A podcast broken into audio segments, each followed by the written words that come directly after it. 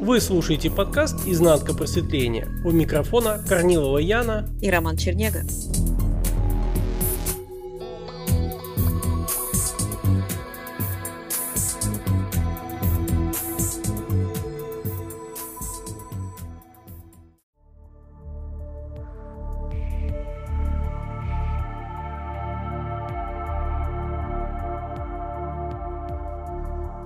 Почему мы записываем маленькими кусочками? Потому что это большая работа. Большая работа для того, кто слушает это. Потому что слушать надо обязательно именно в наблюдении за собой слушающим. Иначе ничего не уловить будет просто-напросто. Я с тобой соглашусь. И единственное, что здесь еще один добавлю, есть, знаешь, есть такое выражение, опять библейское, несправедливо пути Господни. То есть я бы сказала, есть сакральность назначения вот резонанса. То есть можно до конца не понимать, как это устроено, как это функционирует, как это работает, но тем не менее резонанс, он сделает свое дело. И я, я бы даже не советовала человеку сильно напрягаться, если не резонирует. То есть если это не его, то лучше пройти мимо. Если что-то действительно человек уловил, вот тогда, да, слушайте, копать. То есть я бы не стала сделать из этого какое-то задание, слушайте, слушайте, слушайте, и вы что-то тут уловите. Надо слушать то, как ты слушаешь. И в принципе, ты тоже об этом сказал. И если человек уловил что-то вот именно в ощущении, когда он слушал, может быть, многое непонятно, но он должен почувствовать, каково ему. Его у него стало больше, ему стало спокойнее, ему стало как-то надежнее после услышанного. Или наоборот, он почувствовал себя такой тотальной жертвой, что все, все от него ничего не зависит, он брошен, надо куда-то бежать, надо приткнуться к кому-то великому, мощному, сильному. Я могу сказать только со своей э, колокольни, что я искал очень долго и с самого детства и перебрал кучу-кучу всего. И будучи на ретрите у Артура Ситы, как раз я начал читать твои посты. И потом, когда мы созвонились, и вот тогда был вот это вот такое было, да, это даже резонансом не назовешь. Это нечто иное, что вот это вот как бы точка – вот оно. Угу. И вот уже не было никаких ни сомнений, ни чего-то еще. Нет сомнения, потом личность создавала. Давай сбежим, давай мы тут узнаем еще больше. Это, это, это просто этап, это что-то еще. Но было нечто другое. Была такая внутренняя точка. Эта точка одновременно, и это старт. И вот Ты этот резонанс угу. как бы и не опишешь словами. Но если наш слушатель его именно почувствует, то он его ни с чем не спутает. Безусловно, потому что есть что-то, что зашито в человеке, и он все равно с этим соприкасается. Он может даже не знать, как это устроено, но он это обязательно почувствует. Точно так же, как человек не знает, как толком функционирует дыхание и так далее, да, всю эту систему органов, которые перетекают одно в другое и с этим взаимосвязано. Но тем не менее он дышит. Так и здесь. Сущностно, если человек начинает становиться таким прислушивающимся не к мысли, а вот к этому ощущению себя, оно его тоже выведет как нить Ариадны. И резонанс, я говорю, это такая сакральная, сакральный процесс, сакральное назначение. И, возможно, человек, просто доверившись этому, выйдет именно туда, куда ему нужно выйти, то есть к самому себе, а не к кому-то, к чему-то, к чужим авторитетам. Ты, кстати, когда сказал по поводу личности, которые подкидывают потом сомнения, да, пытаются куда-то увести. Я все время что-то вспомнил вот этот анекдот. Ты помнишь, когда э, муж внезапно возвращается с командировки и да, а, это очень знаменитый анекдот. Помнишь? Я, я его на всем периоде водительства слушал не раз. И самое главное, он каждый раз обрастал какими-то другими глубинными смыслами. Ну, то есть, когда личность, смотри, это о чем свидетельствует? То есть, тот человек, который говорит о том, что вот я еще пойду поищу, еще пойду поищу. Это как тот самый муж, который ищет любовника да, в, в спальне вообще во всей квартире у своей жены, внезапно вернувшись из командировки, он ищет, ищет с желанием что-то сделать с этим, такой полной решимости, мужества, там, да, агрессии. И когда он натыкается на какого-то амбала в шкафу, он говорит, я пойду еще где-то поищу, там, да, на кухне или на балконе. Так и здесь личность, когда она хочет трансформации духовности, какого-то прозрения, просветления, она играется с этим. И когда она по факту начинает соприкасаться с алгоритмом трансформации, с чистотой именно трансформации обнуления, то, естественно, она говорит, не-не-не-не, пойдем поищем где-то что-то еще. личность интересует сам поиск. Она даже априори не предполагает, что на это может найти как бы она не заточена под то, чтобы найти. Зачем? Абсолютно верно. Поэтому он, она только делает вид, что она ищет нирвану, она делает вид, что она ищет просветление. Ей нравится играться. Помнишь, мы с тобой говорили, что самая хорошая проверка – это когда ты человеку говоришь, хочешь ли ты просветление, но ты не сможешь никому это не сказать, не показать, ни с кем ну, поделиться. нет, нафига оно тогда надо? Объяснить. Видишь, и, и сразу появляется тогда истинное положение вещей, истинное состояние человека. Для чего ему это нужно? Удивить других, чтобы другие позавидовали, сказали, вау, какой ты. То есть это своего рода, вот я говорю, такой гимн ЧСВ.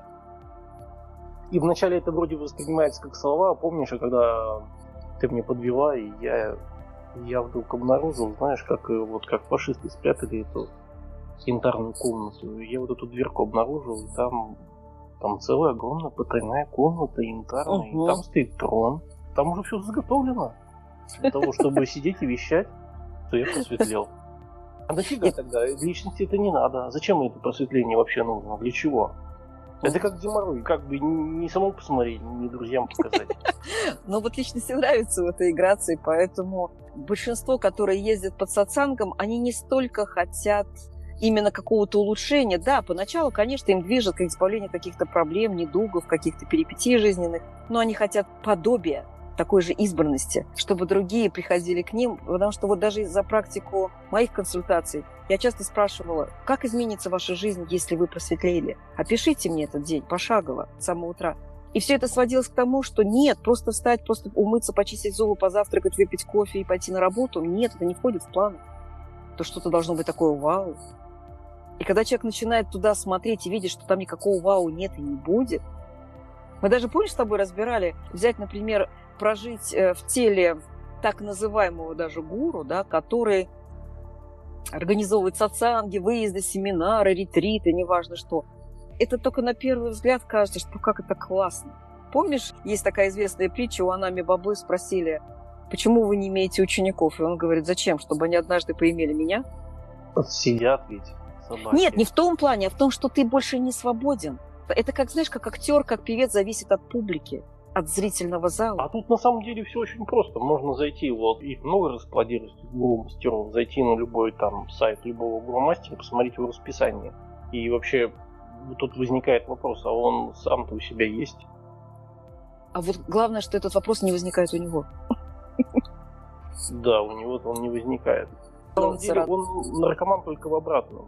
То есть они наркоманы друг для друга сидящий у него на сатсанге, и он ведущий сатсанг. Он без них не может. Это Мими, он тоже копыта откинет, так же, как и они. Но они могут другого на самом деле найти, а вот ему-то будет сложнее. На самом деле здесь человек, который мнит себя или выдвигает себя как гуру, как мастер, как кто-то еще, он э, фактически действительно образует такой, знаешь, венец такой э, эгрегора, да, такую воронку во главе которой он стоит. То есть фактически он потом становится движущей силой, батарейкой этого эгрегора.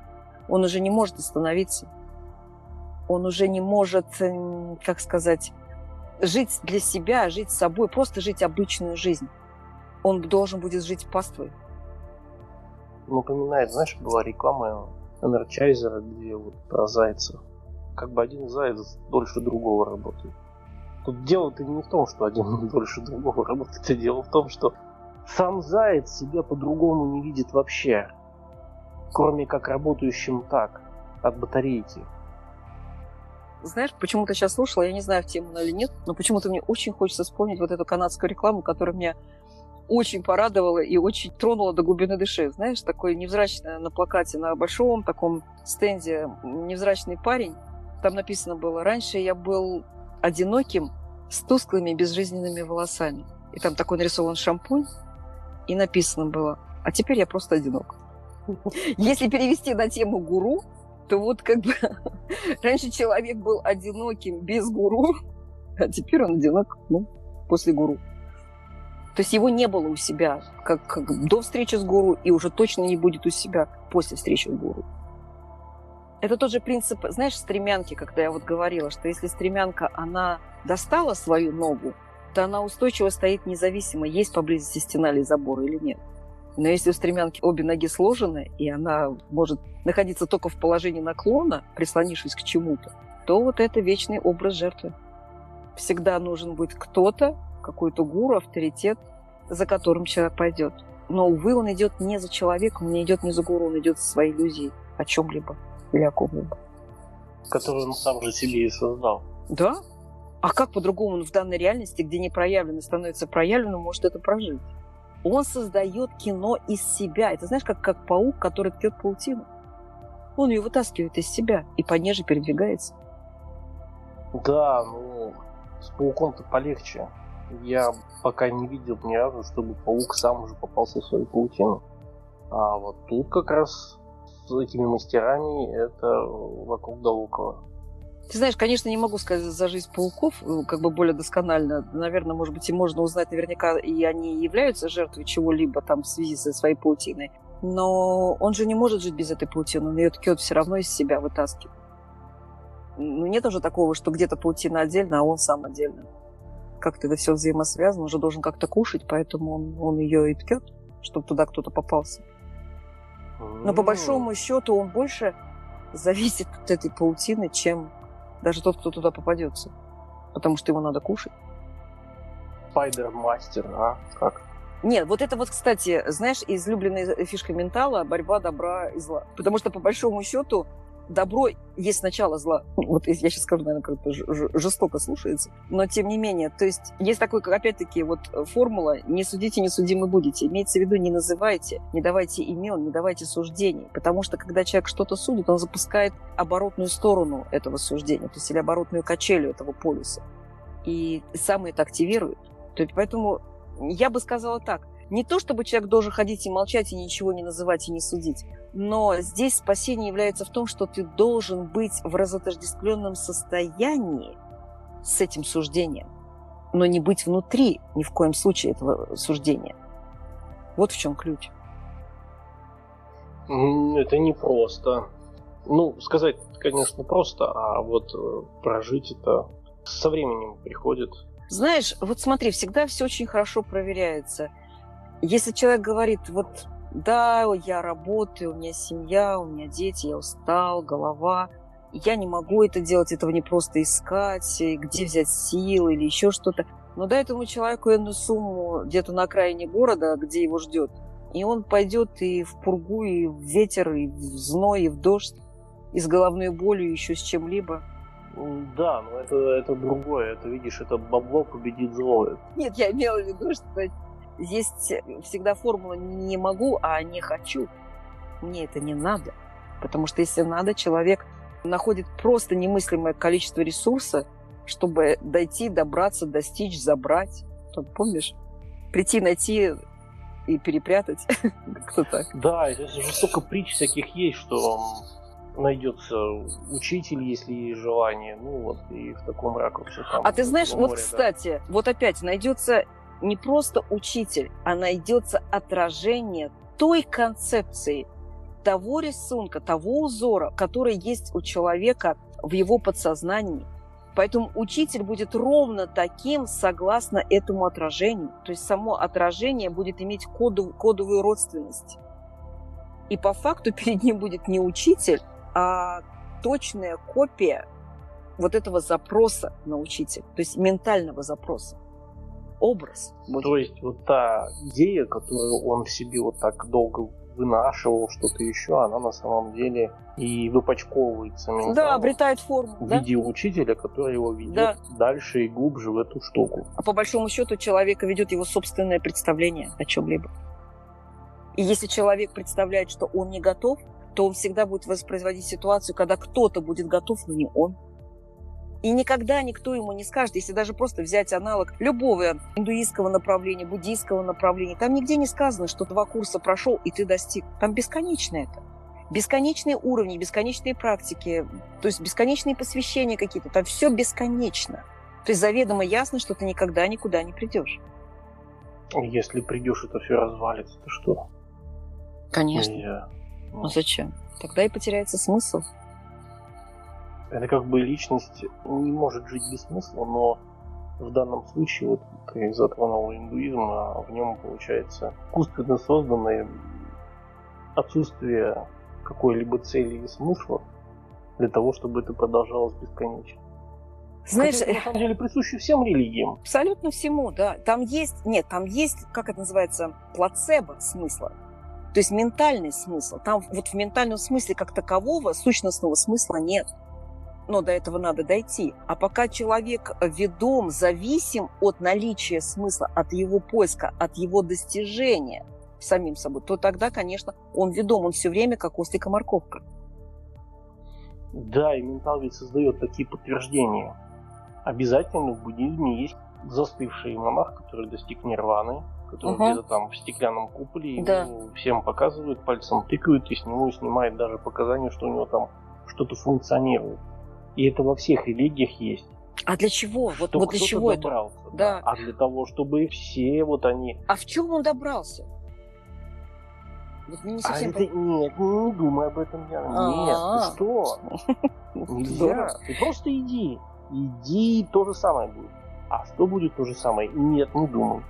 Вот именно, что человек, он, он настолько ослеплен своим неведением и своим невежеством, что он вот это проглатывает на ура, вот эти вот эти морковки, и не хочет даже задумываться, зачем, что это такое, с чего он вообще взял, что это какое-то достижение. И человек судит с позиции ограниченного ментала. Ментал может предложить, я еще раз говорю, это как кукурузник, который летает над какой-то маленькой деревушкой. Ты можешь всю жизнь летать над этой деревушкой и не представлять, что есть какие-то другие места, какие-то океаны, горы, там, не знаю, что-то еще, реки или озера. Все твое представление о мире может сложиться только с высоты вот этого кукурузника и вот этого охвата диапазона. Вот так работает ум. Он обрабатывает только ту территорию, которая подвластна личности. А, соответственно, чтобы иметь доступ к прозрению, доступ к запредельному, ты должен разотождествиться, выдвинуться с территории личностного, но выдвинуться не ментально, не в мыслях, не в голове, а сущностно с собой. И вот об этом будут наши подкасты. Те, кто резонирует, как говорится, добро пожаловать. Не резонирует, то, как говорится, счастливого пути.